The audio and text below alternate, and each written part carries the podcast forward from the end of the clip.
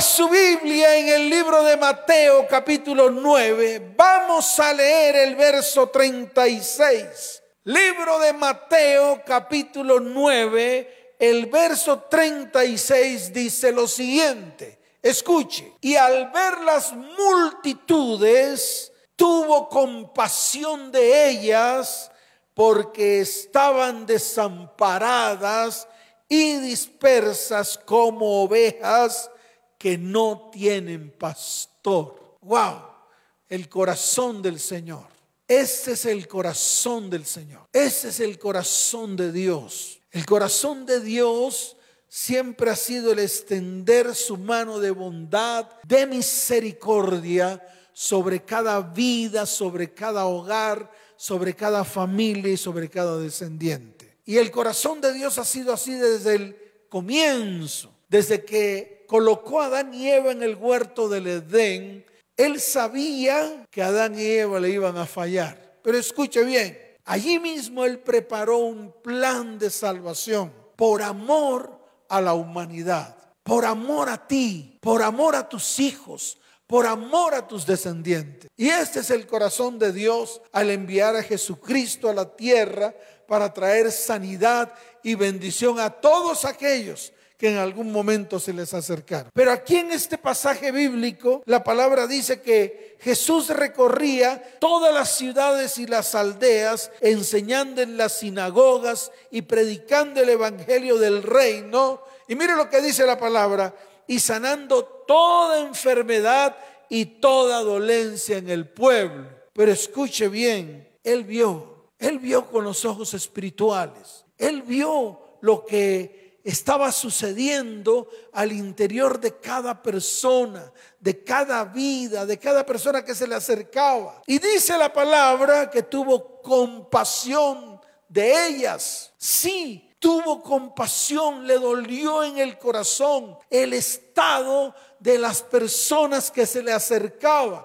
Yo le quiero decir algo. Esto que estaba sucediendo en este tiempo no tiene ninguna diferencia lo que está sucediendo en este tiempo. Lo que sucedía allí mientras Jesús recorría las calles, dice la palabra que recorría las ciudades y las aldeas. Yo te quiero decir algo, lo que está sucediendo hoy es muy similar. Pero hay una gran diferencia. La gran diferencia es que Jesús tenía un corazón compasivo, un corazón en el cual él anhelaba cumplir todo lo que el Padre le mandó hacer en la tierra. Precisamente lo que está escrito en el libro de Isaías capítulo 61. Todo lo que está escrito allí, Él lo vino a cumplir. Y déjeme decirle algo, lo cumplió al pie de la letra, sin faltar ni una sola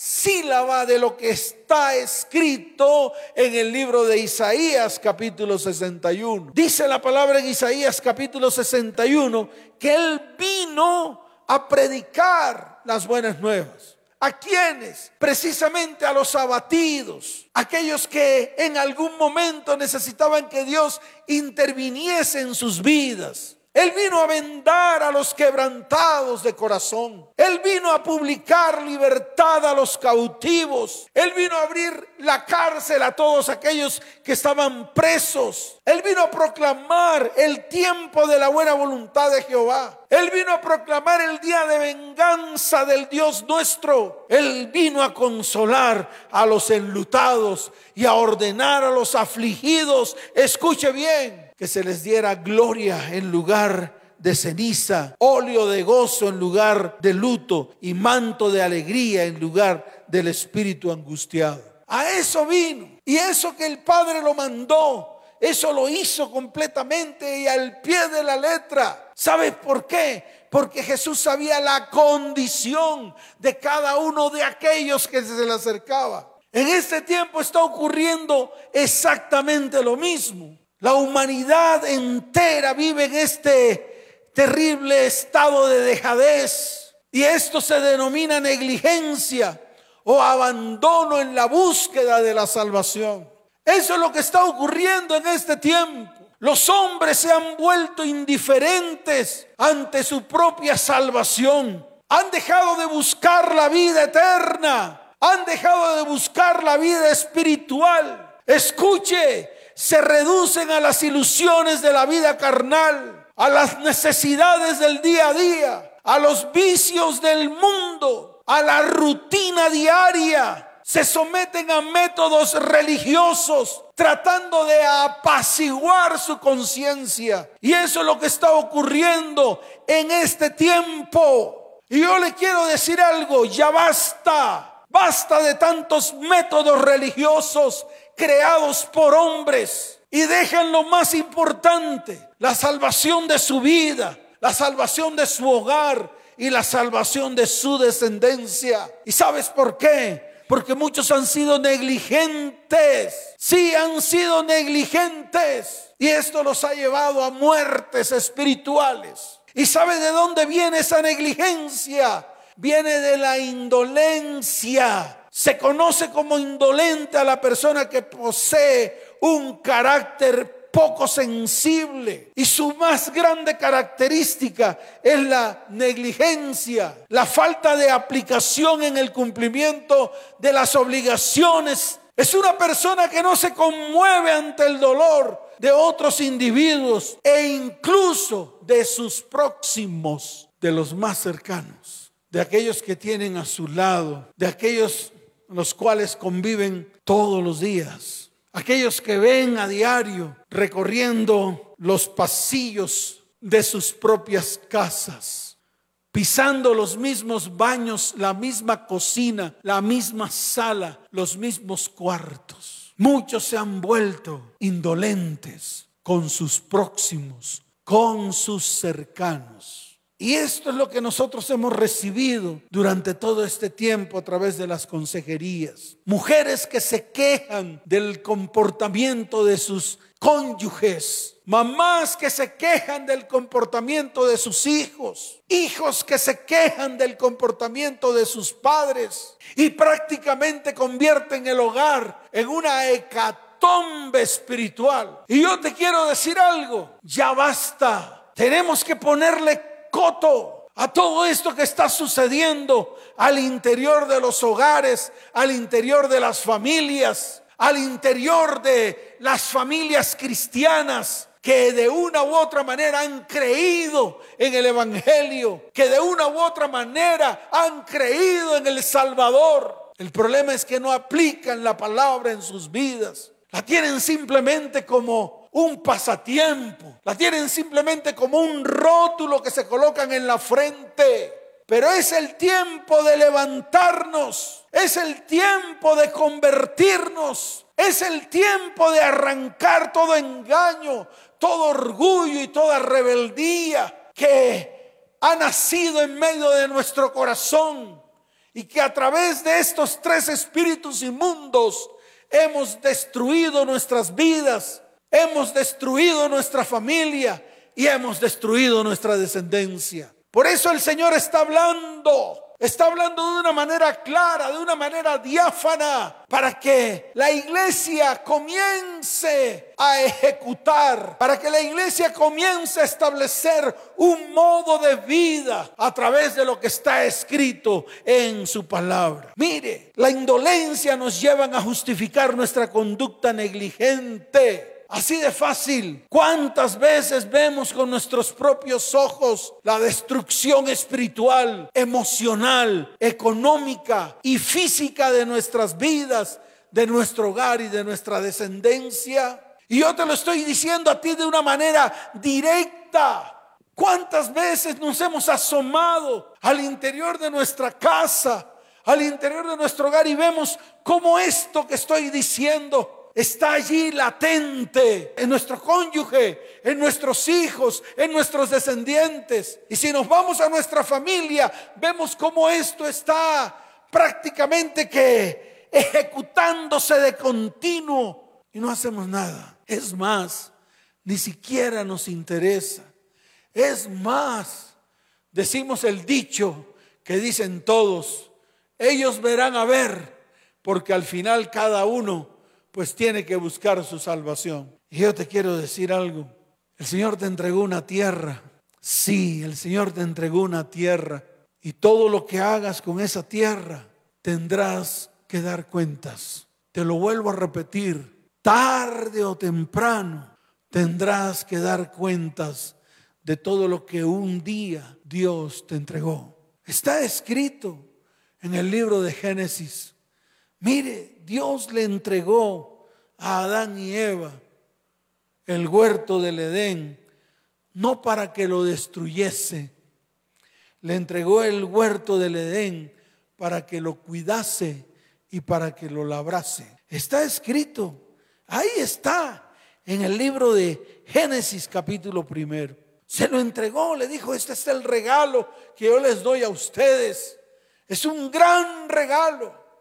Es el regalo que yo le doy al hombre para que cuide y labre la tierra que le entrego.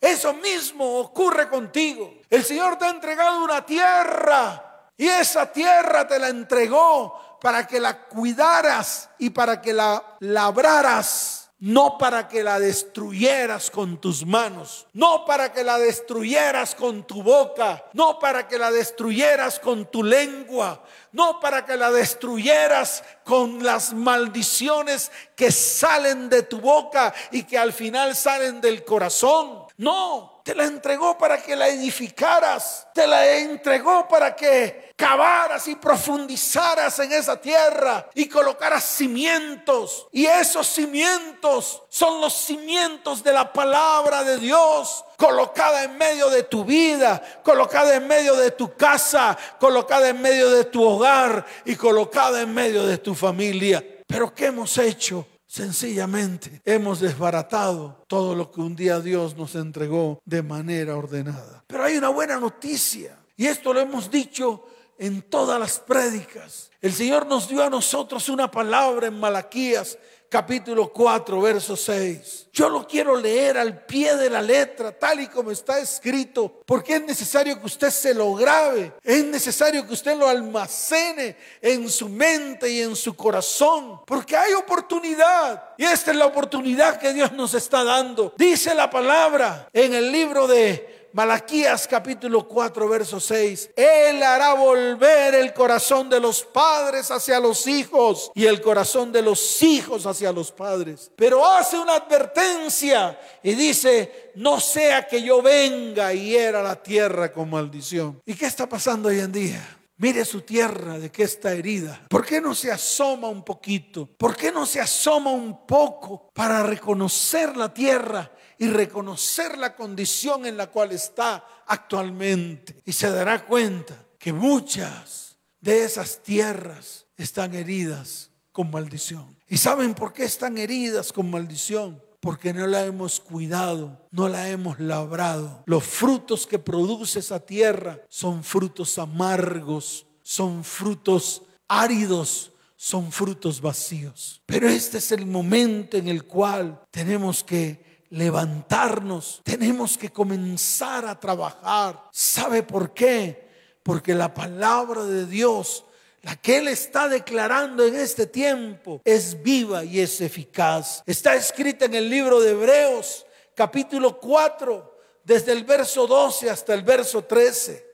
Vaya a Hebreos capítulo 4, desde el verso 12 hasta el verso 13. Allí hay revelación. A través de esta palabra Dios nos entrega una revelación y yo quiero que tú la leas. Dice la palabra, porque la palabra de Dios, escuche, es viva y eficaz, es más cortante que toda espada de dos filos y penetra hasta partir el alma y el espíritu, las coyunturas y los tuétanos y discierne los pensamientos y las intenciones del corazón. Y mire lo que dice el verso 13. Escuche, porque es para usted. Y no hay cosa creada que no sea manifiesta en su presencia. Antes bien, todas las cosas están desnudas y abiertas a los ojos de aquel a quien tenemos que dar cuentas. Yo te quiero preguntar, ¿estás listo para dar cuentas? ¿Estás listo para rendir un informe detallado delante de Dios? ¿Estás listo para rendir un informe a aquel que te entregó esa tierra? ¿Estás listo para rendir cuentas exactas de todo lo que ha ocurrido? Y te hago otra pregunta. ¿Será que vas a sacar excusas? ¿Será que vas a levantar argumentos? ¿Será que vas a tener la capacidad de levantar argumentos y decirle al Señor, yo hice lo que pude? Mire, un día le pregunté al Señor, le dije, Señor, ¿y cómo vamos a hacer esta tarea juntos? Porque solo no lo puedo hacer. Y me dijo, uno solo Luis que se convierta, uno solo, uno solo, una sola familia que se restaure, ya has cumplido. Y yo le dije al Señor, Señor, ciertamente aún no he hecho absolutamente nada. Y se lo dije de una manera abierta, se lo dije de una manera sincera, con lágrimas en mis ojos, quebrantado de corazón. Le dije, no he hecho nada, Señor. Quiero que me ayudes, porque las familias de la tierra están en mi corazón. Amo las familias de la tierra y quiero que venga sanidad y restauración. Quiero que se cumpla lo que está escrito en la palabra acerca de lo que Dios va a hacer en cada vida, en cada hogar, en cada familia y en cada descendencia. Miren, el Señor me entregó una emisora. ¡Wow! Una emisora la cual Él mismo ha hecho crecer. Él mismo ha traído los recursos para la emisora. Y le doy gloria y honra al Señor. Yo invertí hasta lo último que tenía. ¿Saben para qué? Para que se cumpliese lo que está escrito en el libro de los Salmos capítulo 72, verso 16. Yo se lo quiero mostrar. Yo quiero que usted entienda cuál es la razón, cuál es el motivo por la cual el Señor me entregó esa estación de radio. Simplemente para que se cumpliese lo que está escrito acá. Salmos capítulo 72, en el verso 16. Dice, será echado un puñado de grano en la tierra, en las cumbres de los montes. ¿Sabe qué hacía yo? Me iba a los montes, me llevaba un bulto de semillas de todo tipo. Iba con un grupo de líderes, de personas que me acompañaban. Y de allí regábamos grano hacia, hacia la ciudad. Al final el Señor me dijo, eso está bien, pero la razón por la cual esta palabra existe es porque a través de las ondas gercianas, esas ondas gercianas se van a convertir en grano en la tierra y su fruto hará ruido y los de la ciudad florecerán como la hierba de la tierra. Y será su nombre para siempre y se perpetuará su nombre mientras dure el sol. Y mire lo que dice la parte B del verso 17. Benditas serán en él todas las naciones y lo llamarán bienaventurado. Y eso es lo que ha anhelado mi alma, que miles y miles de familias, escuchen, salgan de la indolencia, comiencen a amar a los que están próximos, comiencen a amar a aquellos los que un día Dios les entregó y que tal vez en algún momento, por causa de nuestro pecado, por causa de nuestra iniquidad, los abandonamos dañamos sus corazones, dañamos sus vidas y tergiversamos su propósito. Pero hoy es el día de volvernos al Señor con todo el corazón. Hoy es el día en el cual tenemos que dejar de ser cortos de vista. Así de fácil. Es el momento en el cual debemos de dejar de ser miopes espirituales. Y yo te lo digo a ti con todo el corazón. Ya basta de ser ciegos, miopes, la vista no nos alcanza ni siquiera para mirar la condición de lo que están viviendo nuestras familias, nuestros hijos y nuestros descendientes. Está escrito en el libro de Segunda de Pedro, capítulo primero. Abra su Biblia allí, libro de Segunda de Pedro, capítulo primero, desde el verso 5 hasta el verso 9. Mire lo que dice la palabra. Y es importante que usted la lea. Porque esta palabra trae mucha revelación a su vida, a su hogar, a su familia y a su descendencia. Mire lo que está escrito, dice la palabra, vosotros también, poniendo toda diligencia por esto mismo. Añadid a vuestra fe virtud, a la virtud conocimiento, al conocimiento dominio propio, al dominio propio paciencia, a la paciencia piedad, a la piedad afecto fraternal y al afecto fraternal amor. En el verso 8 dice la palabra, porque si estas cosas están en vosotros y abundan, no os dejarán estar ociosos ni sin fruto en cuanto al conocimiento de nuestro Señor Jesucristo. Verso 9, abra bien el ojo, mírelo con lupa, dice, pero el que no tiene estas cosas tiene la vista muy corta, es ciego, habiendo olvidado la purificación de sus antiguos pecados. Ahí está escrito. El mismo Señor se lo está diciendo a usted de manera clara a través de la palabra. No le estoy añadiendo terminología mía. No le estoy añadiendo terminología propia de hombre. Estoy leyendo lo que está escrito. Y esto que está escrito tiene que comenzar a aplicarlo en su vida. ¿Para quién? Para usted, para sus hijos, para sus descendientes y para su familia. Por eso lo digo con toda claridad. Es necesario, escuche bien, que nos levantemos, nos afirmemos y comencemos a trabajar primero que todo por los nuestros y se lo vuelvo a repetir, primero que todo por los nuestros. Entonces mucha gente es tan corta de vista que tienen sus ojos fijos únicamente en las cosas de la tierra. Nunca piensan en las cosas que están más allá. Cierran sus ojos a lo que no quieren ver.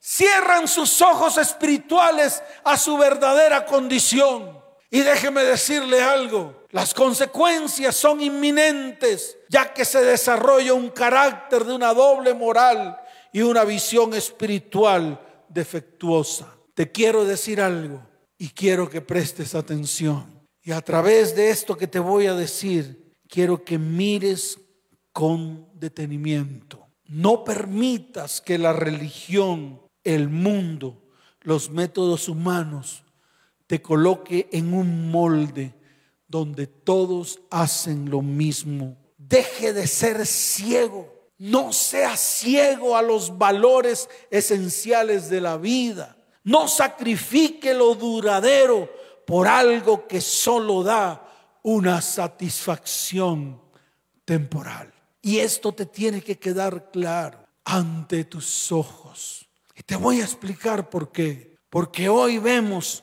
y oímos grandes teólogos que exponen muy bien la palabra, pero no tienen fe. Hombres llenos de hermenéutica, pero sin amor y sin piedad para con sus próximos. Por tal razón, vemos hombres y mujeres que saben mucho, algo o poco del Evangelio, pero son solo religiosos, aparentan ser creyentes, pero Cristo no se ve en ellos. Comencemos a reflejar ese carácter de Cristo en medio de nuestro diario vivir. Comencemos a reflejar el carácter de Cristo en medio de nuestro hogar, nuestras familias y nuestros descendientes. Comencemos a levantar nuestras manos y extenderlas hacia aquellos que un día Dios nos entregó a esa tierra que Dios nos regaló para que la cuidásemos y para que la labrásemos. Es el tiempo de comenzar a restaurar. Es el tiempo de comenzar a restituir. Es el tiempo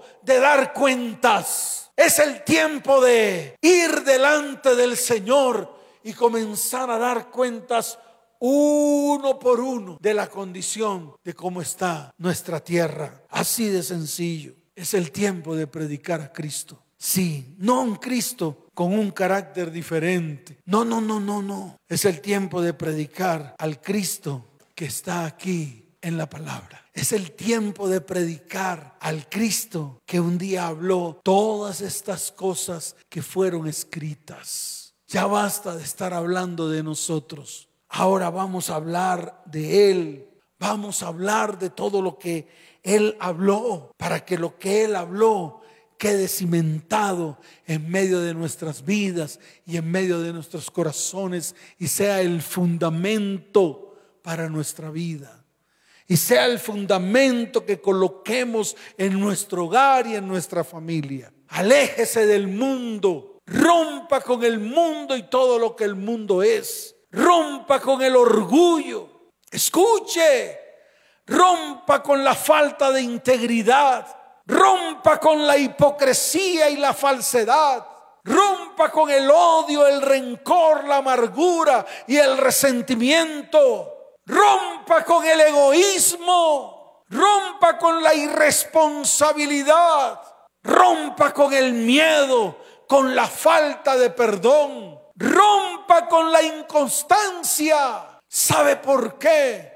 Porque se cumple lo que está escrito en el libro de Isaías, capítulo 59, en medio de su vida. Yo se lo voy a leer, porque es el tiempo de levantarnos, es el tiempo de tomar acciones, es el tiempo de ir delante del Señor, de arrepentirnos, de tomar decisiones claras y diáfanas.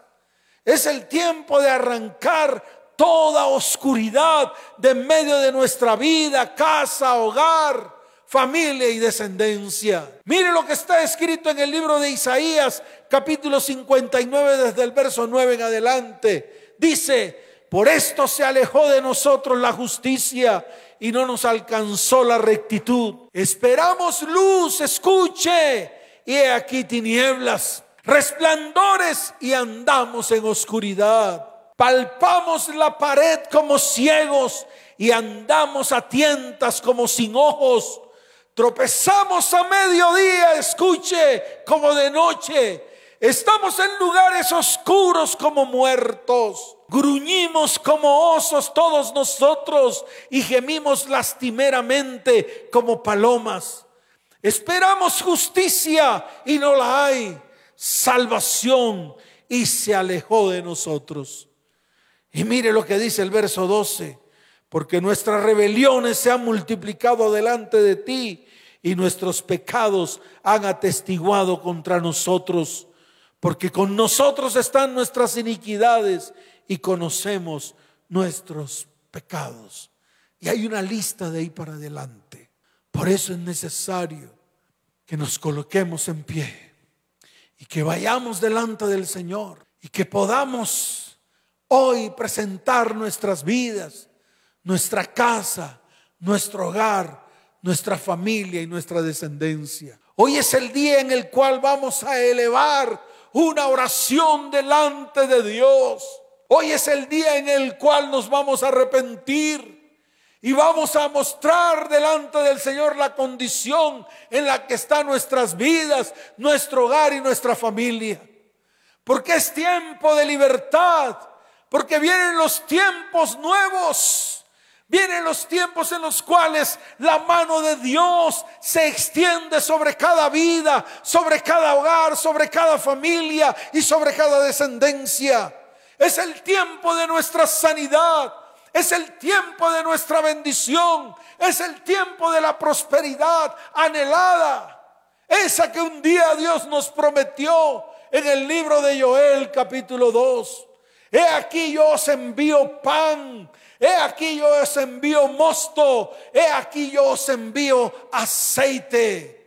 Otra palabra escrita que dice, y os restituiré los años que comió la oruga, el saltón, el revoltón y la langosta.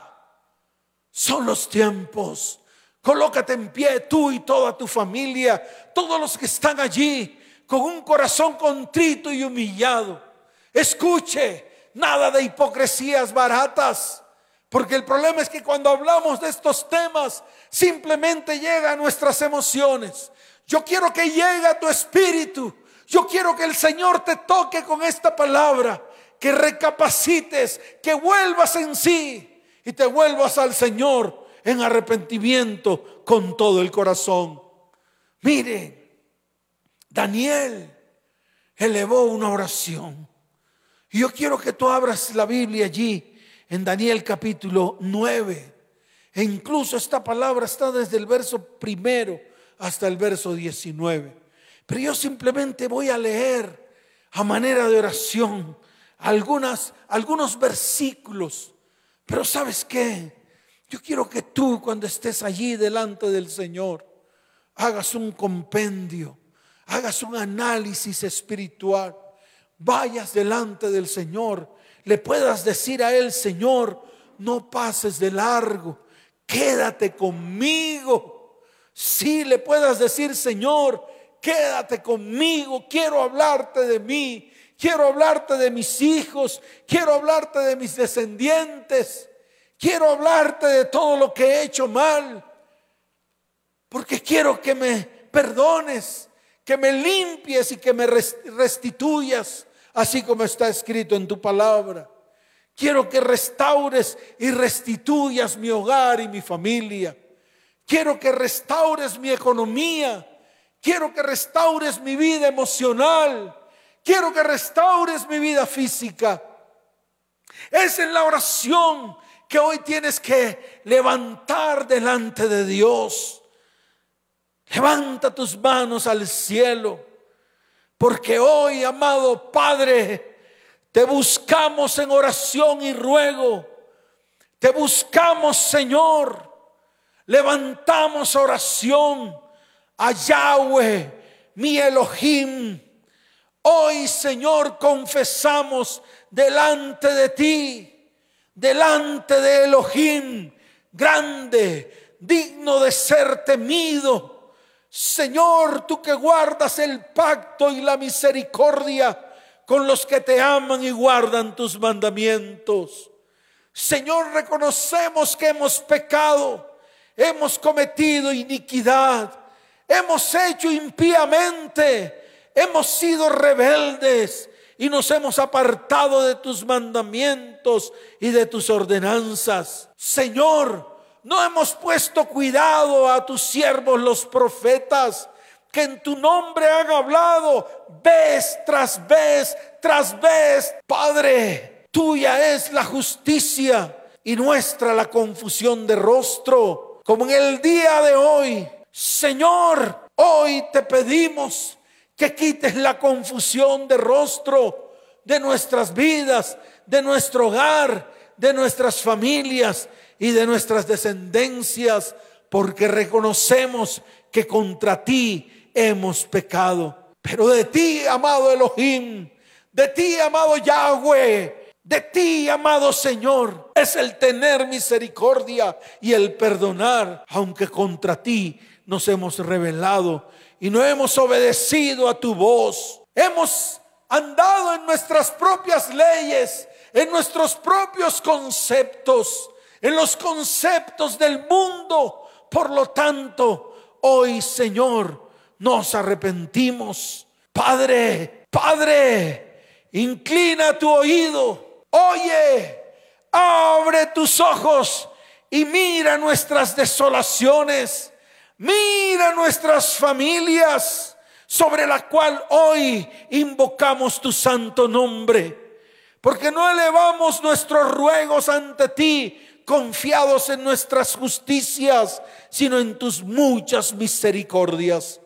Oye Señor, oye amado Señor, amado Abba, perdona, presta oído Señor y hazlo. No tardes por amor de ti mismo, Dios mío, porque tu nombre es invocado en este lugar, en medio de las familias de la tierra que hoy se han levantado delante de ti para levantar oración para que traiga sanidad, restauración y bendición. Te lo pedimos, amado Dios, en el nombre de tu Hijo Jesús, en el nombre de Yeshua, el Mesías, el que tú enviaste a morir en la cruz por nuestros pecados, por nuestras rebeliones, por nuestras enfermedades, por nuestras iniquidades. Te damos toda la gloria y toda la honra en esta noche. Amén y amén. Dele fuerte ese aplauso al Señor, fuerte ese aplauso al Rey de Reyes y Señor de Señores. Y tú que estás allí, tú que vienes por primera vez a una de estas transmisiones, tal vez te enviaron el link, tal vez te hablaron de nosotros. Hoy es el día de tu arrepentimiento.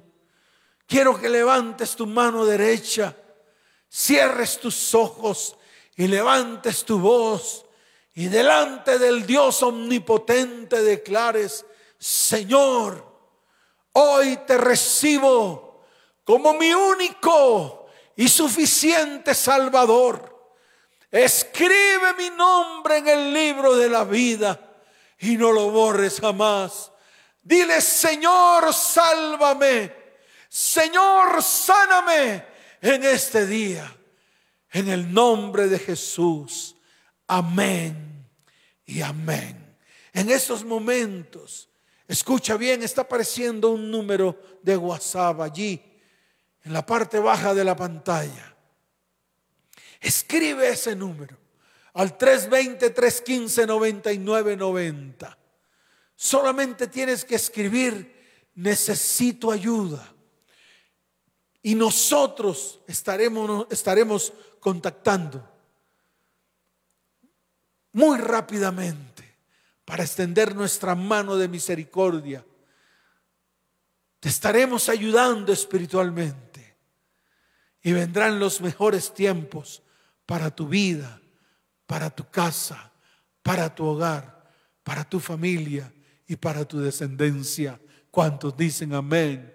Démosle un fuerte aplauso al Señor porque hay gozo y alegría en el cielo por uno solo que se convierta al Señor. Y todas las familias de la tierra que están allí, levanten sus manos. Ha llegado el tiempo de la restauración. Ha llegado el tiempo de la restitución. Ha llegado el tiempo de la salvación para las familias de la tierra. Levanten sus manos Amado Señor, te doy gracias. Estas familias que están hoy delante de ti son las que te ha hablado todas estas madrugadas. Y te he pedido que extiendas tu mano de misericordia y de bondad sobre ellas.